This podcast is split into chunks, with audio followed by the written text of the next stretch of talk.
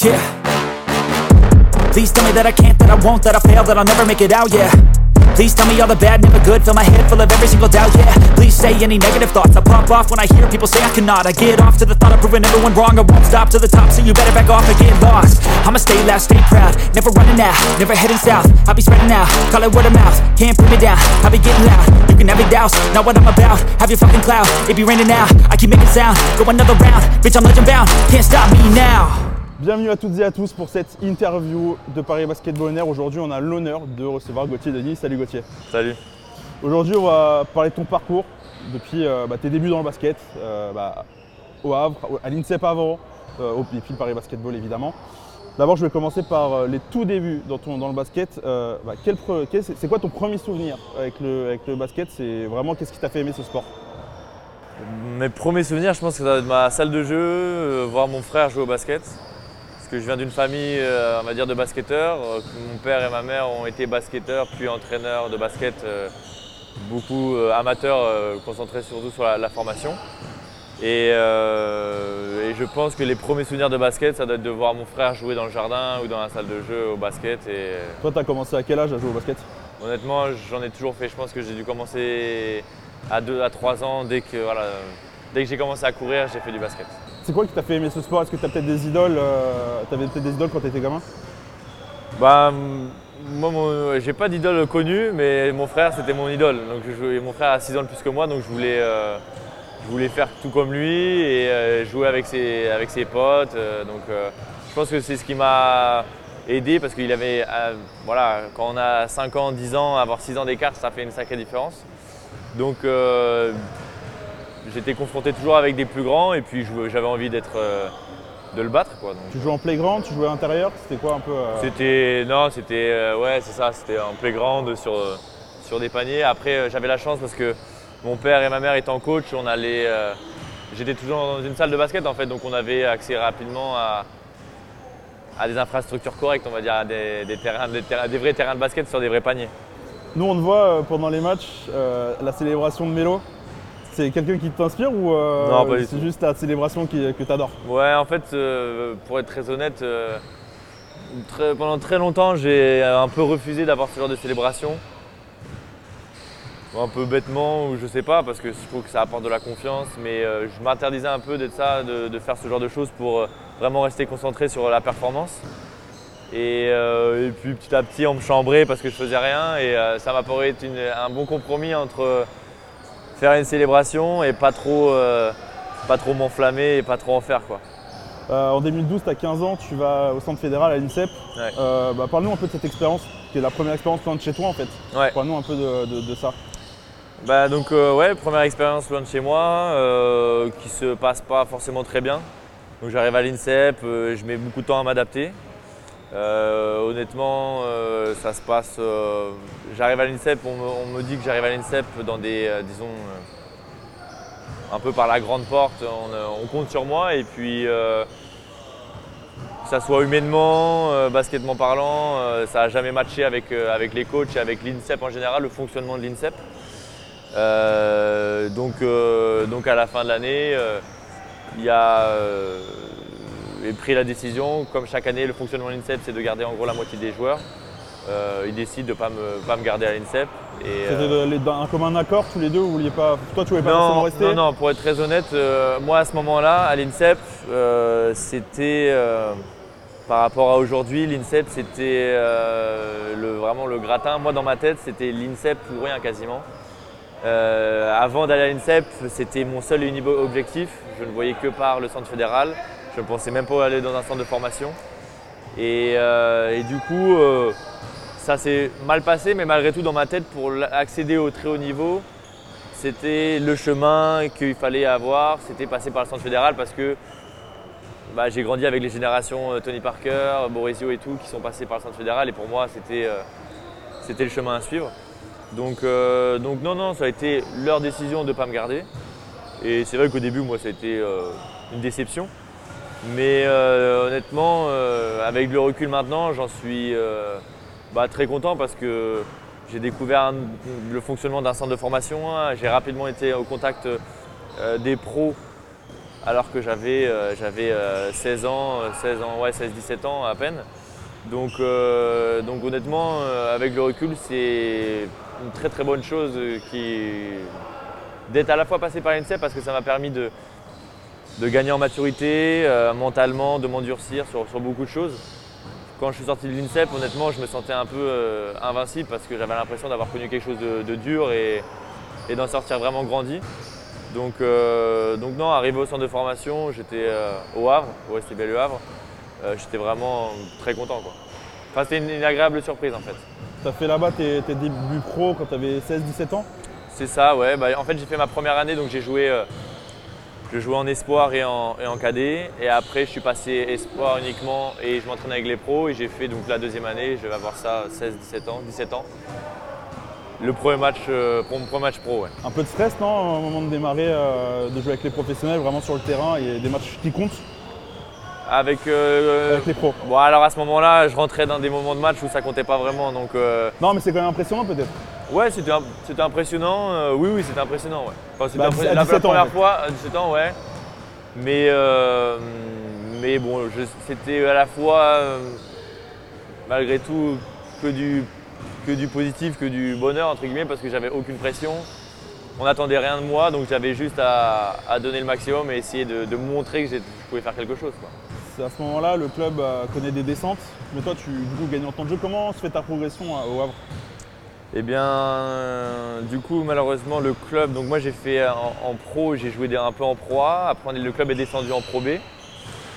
En pro B, du coup, je signe, enfin, je, je suis vraiment pro en pro B. Je fais deux saisons en pro B et la deuxième saison, se termine mal puisqu'on on, descend sur le dernier match contre Quimper en N1. Et euh, du coup, oui, euh, mon passage en pro n'a pas été euh, bah, que, positif. J'ai connu le plus haut et le plus bas du club, puisque j'ai connu la meilleure saison en pro la meilleure saison historique du club, et deux ans après, j'ai connu la pire saison du club. Donc, donc oui, un peu triste à la fin de- de partir du club et dans ces conditions. Euh, surtout que ça a été assez compliqué l'été, parce que moi, par rapport à ma carrière, il était hors de question que je reste au Havre et que je, joue en N1 parce que bah, on n'était plus du tout sur la même longueur d'onde. Donc euh, il y a eu pas mal de négociations. On est passé malheureusement, j'ai dû mettre, euh, j'ai dû payer pour pouvoir partir du Havre, très clairement. Et, du coup, le projet, parisien tombait à pic. Et, depuis, bah, je suis pas parti. Au, au moment où tu es au Havre aussi, tu as des sélections en équipe de France jeune. Et tu as notamment la saison 2017-2017 où tu fais l'Euro, vous finissez troisième en U20. Parle-moi un peu de cette expérience, comment ça s'est passé, comment c'était? Toutes les, toutes les expériences jeunes n'ont pas été toujours, euh, pas été toujours une franche réussite, on va, on va pas se mentir. Euh, donc j'ai fait U17, enfin U16, U17, U18 euh, et deux années U20. Et euh, la seule fois où on a réussi à faire une médaille, c'est ma dernière année au championnat d'Europe U20, donc en, en- en Grèce, en Crète. Donc euh, les années précédentes, honnêtement, bah, faire un mois et demi de prépa et se priver de vacances, euh, surtout que bah, moi j'avoue que j'étais bien tenté par. euh, J'avais vraiment envie de, de vivre un peu ce. C'était vraiment un sacrifice pour moi par moment de, D'aller en, sélection? d'aller en sélection parce que euh, j'avais j'avais du mal à peut-être par manque de maturité à voir tout ce que ça pouvait m'apporter. Alors que j'avais juste envie euh, de profiter euh, un peu de la vie bêtement et de voir ma famille et passer plus de temps avec eux. Mais cette expérience du coup, ça- j'ai vraiment, je retiens que du positif parce que non seulement, encore une fois, ça m'a, ça m'a appris des choses, ça m'a endurci mentalement, ça m'a appris une certaine rigueur et une certaine, euh, ça m'a appris à me connaître beaucoup. Donc- et, euh, et puis de finir sur une note positive avec cette médaille de bronze, honnêtement, c'est avec en plus un rôle individuellement. Voilà, euh, j'avais un vrai rôle dans l'équipe, j'étais euh, vraiment dans les cadres de l'équipe. Donc c'était, j'en garde vraiment un très bon souvenir. ouais. Du coup, tu le, tu le disais, l'été 2018, il y a le Paris Basketball qui se crée. Ouais. Comment, comment ça se fait ton arrivée? Comment les contacts se créent en fait pour ton arrivée à Paris? Bah, les contacts se font. Euh, Tout l'été, je suis en négociation avec le Havre pour, euh, on va dire, négocier le montant de départ. Euh, j'ai des contacts en Pro B dans d'autres clubs, sauf que les, négociations prennent trop de temps, mais les contacts que j'ai tombent à l'eau parce que bah, eux doivent avancer et moi je ne peux, pas- je peux pas prendre de décision, je ne peux pas avancer de mon côté. Donc les pistes partent et voilà, s'enlèvent. Et fin juillet, du coup, euh, avec, euh, avec mes proches, euh, on décide de, bah, de, de prendre la décision donc financièrement, on va dire, de, De payer la clause de payer voilà, l'indemnité de départ euh, du, du club. Et, et on savait que. combien? Comment? Qui était de combien là, cette clause? 30 000 euros.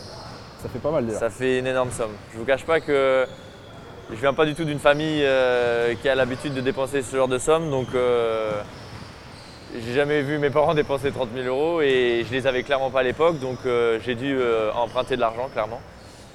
Et euh, c'était un investissement, je voyais ça comme, comme voilà, acheter un appartement, acheter une maison, j'investissais sur moi-même. Et aujourd'hui, j'ai aucun regret, c'est un investissement qui, qui est financier, mais à la fois mentalement, pour moi, il était hors de question que je reste en N1 parce que je savais très bien que c'était pas, c'était pas Tu, tu faisable. te voyais plus haut et tu penses. Enfin, tu t'étais pour, pour En termes de motivation, de- de- de- d'objectifs de, carrière, c'était pas possible. C'était inimaginable euh, et, euh, et voilà, j'ai, aujourd'hui, bah, je, commence à en récolter, on va dire, les fruits. Et, euh, et je pense que sur le moment, les gens m'ont peut-être pris pour un fou, mais euh, je suis vraiment très content de l'avoir fait et, et je remercie les personnes qui ont pu m'aider pour, pour me sortir un peu de cette situation. les premiers entraînements à Paris, ça se passe comment? C'est un peu. euh, Bah, honnêtement, on, a beaucoup parlé de ça, on m'a beaucoup posé de questions sur ça. Est-ce que le fait que ce soit un nouveau club, que ça a été créé, etc. euh, honnêtement, euh, les entraînements, ça se passait normalement. Mis à part le fait qu'on n'ait pas de vestiaire, mais aujourd'hui, on n'en a toujours pas. Donc euh, ça n'a pas évolué malheureusement, et ça, on savait que ça n'allait pas changer. Euh, après, il y avait cette histoire de logement. Euh, on a été un moment, un moment à l'hôtel, Ok. donc ça a été la seule différence. Mais C'est les débuts d'un nouveau club. C'est les débuts Ouais, d'un nouveau club. C'était compréhensible, ouais. C'était, euh, pour moi, c'était normal et il n'y avait pas à être, euh, à être euh, énervé. On sentait que les gens faisaient leur maximum pour que la situation se, se mette en place. Et au final, en un mois, un mois et demi, on a eu nos appartements respectifs, notre indépendance, on va dire, et, et voilà notre rythme. On a trouvé notre rythme. Le début de saison, il y a il y pas mal de défaites sur la première année, Ouais. au début. Ouais. Euh, il y a plusieurs joueurs qui nous disaient que c'est le match contre Lille, c'est une défaite à Lille qui, euh, qui a été le déclic un peu de ce, de ce- de ce renouveau. Je crois que c'est la première de Sylvain Francisco Ouais. aussi avec vous. Euh, Est-ce que tu es d'accord avec ça? C'était un peu. Ouais, c'est la- bah, c'est vrai que je me souviens que la- l'arrivée de Sylvain nous avait fait énormément de bien parce qu'à l'époque, Daniel, Daniel Dillon jouait, euh, jouait 30-35 minutes et, euh, et commençait à être cuit, euh, à être vraiment très fatigué. euh, C'était au mois de décembre, je crois. Ouais, début décembre. fin début novembre, décembre, ouais. Et, euh, et ouais, cette deuxième mi-temps, je me souviens très bien, on avait fait une, zone presse là, qui nous avait, euh, on avait failli gagner et c'est un peu le début de la naissance du club parce qu'après on a enchaîné cette fameuse série de victoires qui nous a bien fait remonter au classement. Mais ouais, je suis assez d'accord pour dire que, que cette victoire était un peu fondatrice, enfin cette victoire, cette défaite, cette défaite était un peu fondatrice euh, pour le club. ouais. À titre perso, qu'est-ce que tu retiens un peu de cette première saison à Paris? Bah, c'était euh, pour moi aussi c'était un peu pas une renaissance mais euh, j'avais vécu une saison euh, très compliquée individuellement et collectivement l'année d'avant au Havre. Donc les premiers mois à Paris Basket honnêtement j'étais pas hyper rassuré, hyper détendu parce qu'on enchaînait. Je venais de débourser un peu d'argent et puis j'espérais voilà, avoir fait un investissement et puis quand on enchaîne 6 ou 7 défaites de suite, qu'on est dernier du championnat, on commence à, à se poser quelques questions, mais, euh, mais on n'a jamais, jamais cessé de travailler. Et puis, euh, et puis au final, euh, bah, on a réussi à atteindre l'objectif qui était de se maintenir quoi, assez, assez largement. Été 2019, bah, l'effectif bouge pas mal ici à, à Paris, il y a pas mal de, de départs et, et- et- et d'arrivées. Tu plus forcément dans les jeunes non plus de, de cette équipe. Bah, Il y a Milan, il y a Juan et Ismaël. Ouais, ouais, c'est. Est-ce que toi, tu as un nouveau rôle à ce moment-là, peut-être un relais du coach aussi, parce que bah, ça faisait déjà un an que tu étais dans ce nouveau club. Ouais. Dis-moi un peu, c'était quoi ce, ce rôle si tu en avais un nouveau? Bah, c'est sûr que c'était la première fois que, que je commençais à avoir des jeunes, des coéquipiers plus jeunes que moi. C'est vrai que j'ai toujours été considéré euh, jusqu'au Havre et même la première année à Paris, on va dire comme le, le jeune ou les faisant partie des jeunes. Donc euh, à partir de ce moment-là, lorsque des très jeunes, lorsqu'ils sont sortis de l'INSEP euh, et qu'ils n'avaient aucune expérience, faisais, oui, je faisais, euh, j'étais un peu le, je dirais pas le relais du coach, mais simplement euh, j'étais un peu, j'étais proche de, Milan et, et, et d'Isma, je discutais beaucoup avec eux. Euh, et j'essayais simplement de, des fois, quand il y avait des, on va dire des matchs avec, enfin quand il y avait des, tensions un peu dans l'équipe ou ce genre de choses, c'était pas grand chose honnêtement parce que ils s'en sont très bien sortis, ils s'en sortent très bien sans moi, mais des fois c'est pas grand chose, mais c'est des réflexions, des, j'avais forcément plus de maturité à ce moment-là et, euh, et voilà, c'était des, petits conseils. Après, euh, je ne considère pas que j'ai forcément été un relais du coach, mais en tout cas, c'était, je commençais à de plus en plus euh, cet intermédiaire entre oui, le joueur qui pense à lui et le, côté collectif, le côté le coach, il fonctionne de telle façon, il attend de toi ça, etc. Donc tu devrais faire ci, etc. Toi, à titre perso, bon, c'est la saison qui- du Covid qui s'arrête en février, mars. Mais toi, à titre perso, c'est peut-être ta meilleure saison en Pro B Euh, oui, bah, c'est la plus, euh, la meilleure saison. euh, Bon, Tu la considères comme ta plus réussie ou euh, pas forcément pas Ouais, je, ouais, je dirais, euh, je dirais la plus réussie, oui, parce que l'an dernier, euh, en termes de statistiques, euh, je finis quasiment pareil, voire un peu mieux, je crois. Mais euh, mais j'ai connu beaucoup, j'avais moins de constance et j'avais très mal commencé euh, en début d'année. J'ai fini très fort. Mais je dirais que cette saison, oui, c'est la saison, cette saison de 2000, euh, 19-2020, ouais. 2019-2020. C'est la saison où j'ai eu le plus de, de constance, je pense, dans les performances. ouais. Comment tu gères euh, bah, l'arrêt de la compétition, le confinement, un peu tout ça là, à ce, moment-là Euh, mal. Mal Pourquoi Parce que je suis quelqu'un qui. a, euh, moi, j'ai besoin de savoir, je suis assez structuré. Dans ma tête, j'ai besoin que les choses soient structurées. J'ai besoin de savoir. euh, toujours en train de demander au coach le planning de la semaine, le planning de la semaine d'après, parce que j'aime bien savoir. euh, je suis un peu maniaque, je suis pas non plus. euh, c'est pas dans l'extrême, mais j'aime bien savoir comment les choses euh, vont se passer ou essayer de les anticiper pour être, pour être le plus à l'aise possible. Et, c'est vrai que à ce moment-là, personne ne savait, je ne savais pas. la saison commençait, on jouait un match sur deux, on s'entraînait un peu pour se maintenir en jambes, mais au bout d'un moment, en fait, mentalement, euh, je me sentais vraiment. euh, J'avais comme une- un manque de motivation, quoi. j'avais l'impression de m'entraîner pour rien. Quoi. Comme euh, bah, cette année, euh, la saison dernière, euh, 2020-2021, où il y a eu euh, bah, des matchs en novembre, des matchs en décembre, des matchs en janvier, puis plus rien. C'était un peu, enfin, très peu de matchs, puis après tout d'un coup. Quand l'an dernier, ouais, Ouais, bah, l'an dernier, c'est le même problème. c'est un peu le même problème. Bah, la, saison 2019-2020, au final, elle s'est bien passée parce que la saison s'est terminée, il y a eu le Covid, on a pu rejouer.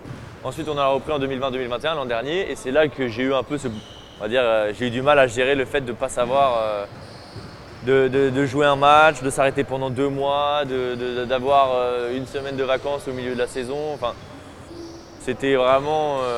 moi, dans ma tête, la saison, elle n'allait pas se terminer en fait. Donc, je comprenais pas, je comprenais pas à quoi ça servait d'être là. J'avais l'impression de, perdre mon temps des fois. Est-ce que les quelques matchs que vous avez joués sans, enfin, sans public au début de saison, mais les quelques matchs que vous avez joués, est-ce que ça t'a perturbé aussi Euh, ça, ça, m'a- choqué un peu les premières secondes, mais après, ça n'a pas aidé. Mais j'ai- ça, ça, ça me marque pas. Ça me revient pas spécialement en souvenir le fait de jouer euh, sans public. Mais euh, rien que de jouer à des horaires, euh, de jouer à 13h30, on a l'impression de rejouer en minime France. D'entendre le bruit des, des- chaussures, du ballon, de tout le monde qui crie, c'est vrai que c'est c'est un environnement différent, quoi. Donc euh, il fallait s'adapter. Et c'est vrai que maintenant, c'est sûr que je gère beaucoup mieux. Mais au départ, euh, j'ai eu beaucoup de mal à le gérer, ça c'est clair. Il y a un moment où tu te blesses dans la saison aussi euh, Ouais. l'année dernière. Et ouais. tu retrouves un peu ton, ton mojo, j'ai envie de dire, après, après ta blessure, où tu disais tu avais un peu d'inconstance, tu savais pas quand vous allez jouer, etc. Là, quand, quand vous enchaînez 25 matchs en 3 mois, Ouais. là, toi aussi, tu as retrouvé du rythme et, Bah, en fait, c'est peut-être la meilleure chose qui me soit arrivée parce que je me suis blessé et quand je suis revenu, la saison, on savait qu'on allait la terminer. Donc moi, automatiquement, dans ma tête, je savais que j'avais euh, 20 matchs devant moi ou je ne sais plus combien de matchs il restait. Et du coup, euh, c'était pas pareil. En plus, je sortais, je revenais d'une blessure, donc j'avais, euh, euh, vraiment, j'étais affamé quoi. J'avais envie de montrer que la première partie de saison, c'était pas du tout le Gauthier Denis, que, euh, voilà, c'était pas le vrai Gauthier Denis.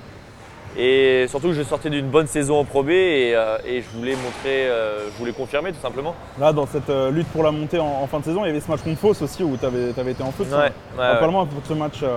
Ah bah c'est un match, un match qu'on aime, je pense que tous les joueurs rêvent de jouer hein, parce que tu as l'impression de, de tirer n'importe comment, de ne pas sentir la fatigue, de, de sentir, de rien sentir, d'être dans un état de, de flow complet, de, de survoler. La zone, comme on dit un peu. Ouais, euh, dans la zone complète quoi.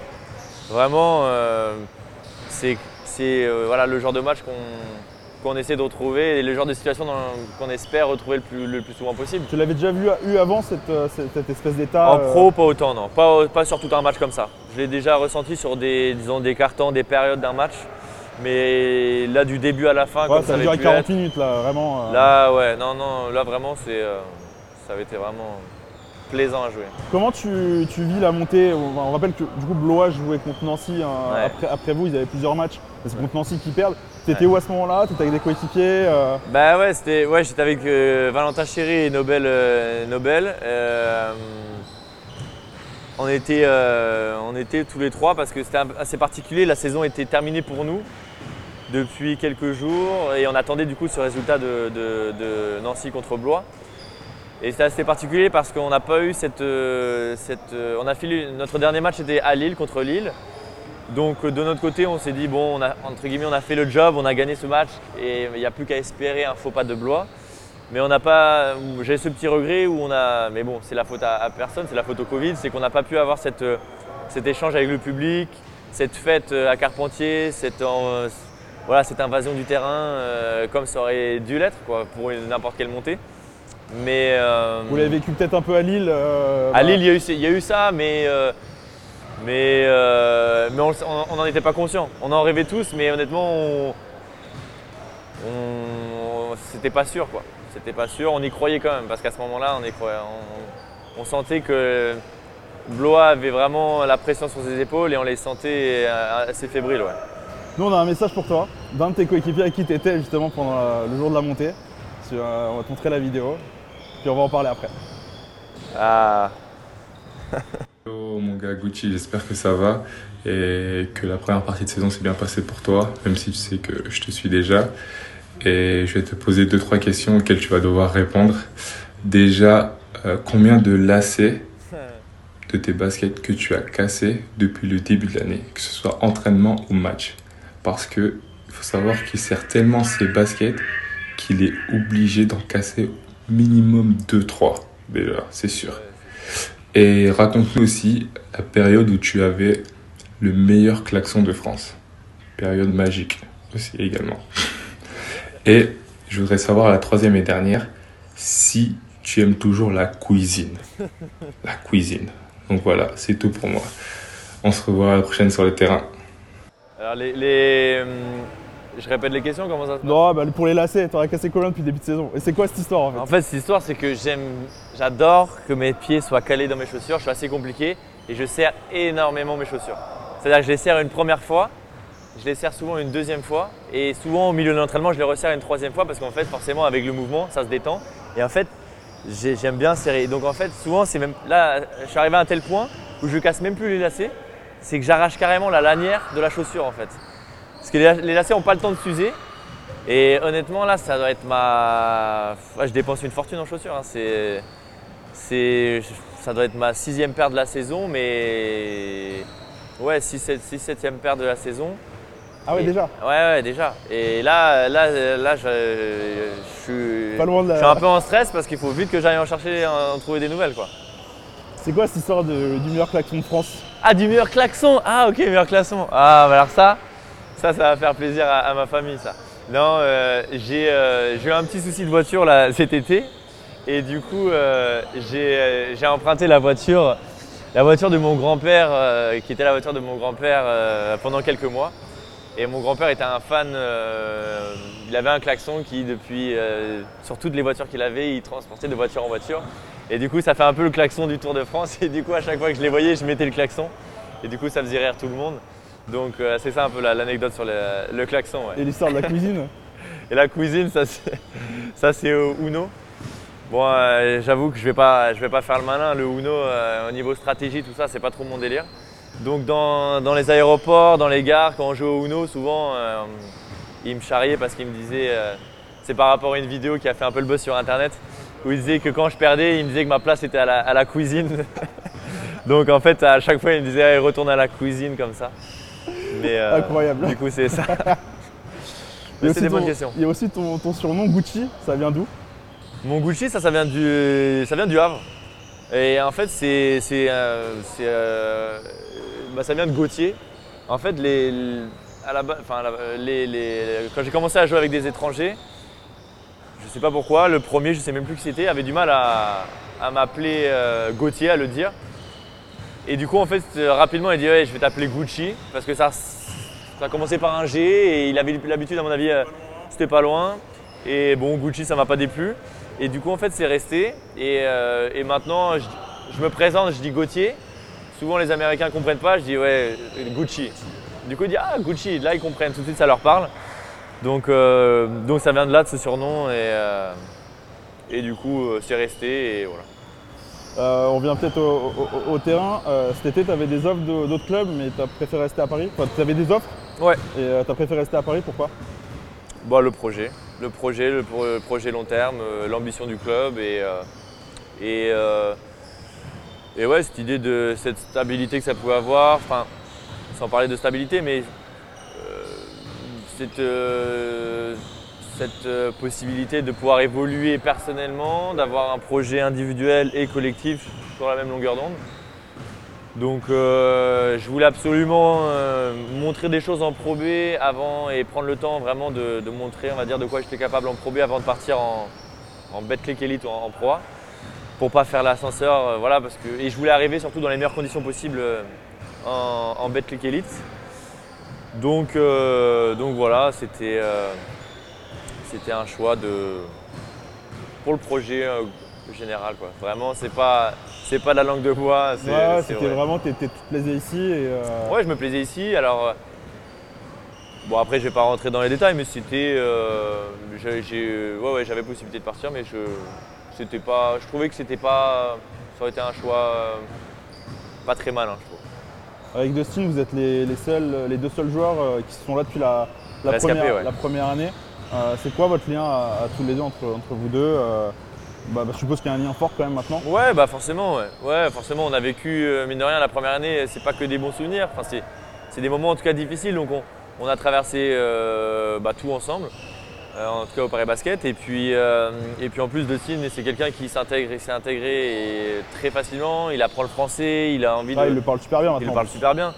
Donc il me pose énormément de questions, il a envie même que je lui apprenne des choses, euh, des- des- des- voilà, il me pose des questions sur la- un peu la culture française euh, ou des mots en français, etc. Donc euh, forcément, en plus on, on a l'habitude de shooter ensemble, on, on- on passe du temps ensemble et après 4 ans, forcément on tisse des liens, des liens plus forts qu'avec quelqu'un avec qui tu as joué uniquement 6 mois. Quoi. Vous avez déjà, t'as déjà joué du coup à Bercy avec Paris il y a, Ouais. il y a deux ans. Ouais. Rappelle-moi un peu ce match.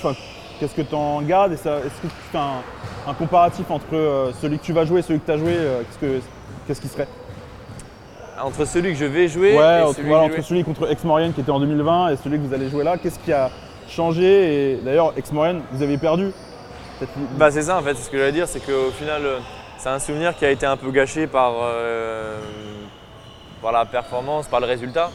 Et en plus c'est le jour, je me souviens très bien, c'est le jour où Kobe est décédé. Et je me souviens que ça avait rajouté vraiment un, non plus un- une ambiance un peu négative euh, dans le, les salons d'après-match.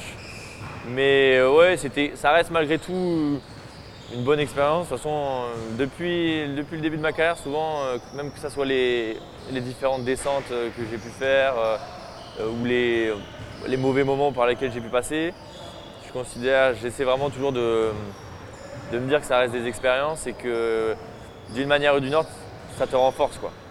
C'est quoi le moment le euh, plus fort de ta carrière jusqu'à là? Le moment le plus fort de ma carrière? Bah, Il n'est pas encore arrivé. hein. Il n'est pas encore arrivé. Il n'est pas encore arrivé. hein. Bon, merci Gauthier, c'était cool. Nous, on se retrouve pour une prochaine interview bientôt. Ah, ciao. Salut